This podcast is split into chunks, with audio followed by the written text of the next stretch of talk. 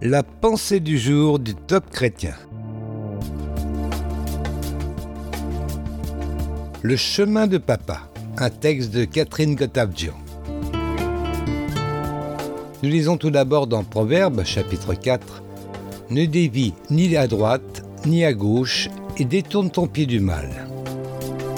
Dans le psaume 107, dans leur détresse, ils ont crié à l'Éternel.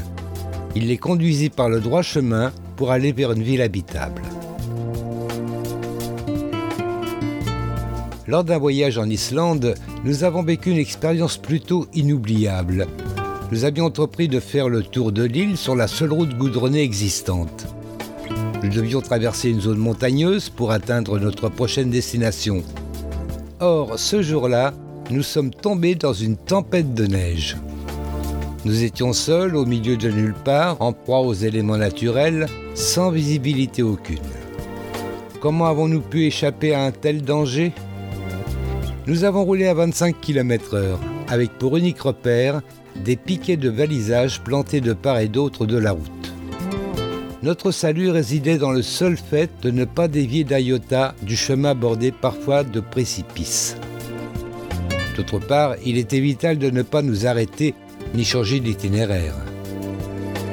Arrivé à bon port, nous avons rencontré un automobiliste qui, en panique, avait décidé de prendre un raccourci, contre toute recommandation. Il avait abouti à un didinde, voie sans issue, littéralement fin mortelle. Il fut enseveli sous la neige. Heureusement, il était secouru grâce à un numéro d'appel d'urgence. Lors des tempêtes de la vie, lorsque l'avenir semble incertain, rappelons-nous que Dieu a un chemin tout tracé pour nous et qui nous aidera à prendre les bonnes directions et décisions. Même si nous ne comprenons pas là où il nous emmène, nous devons lui faire confiance. Marcher à l'aveugle, ou plutôt se fier au balisage de sa parole, ses promesses et ses commandements.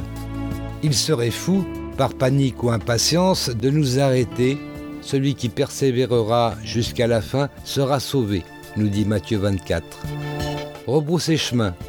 Nous ne sommes pas de ceux qui retournent en arrière pour aller se perdre. Hébreu 10. Cherchez à prendre les choses en main. Un raccourci qui nous éloigne de la volonté de Dieu, comme ce fut le cas de Saül.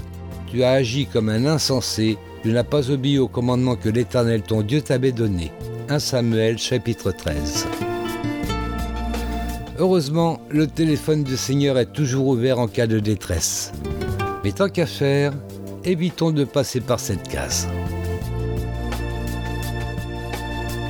Vous avez aimé ce message? Alors partagez-le autour de vous.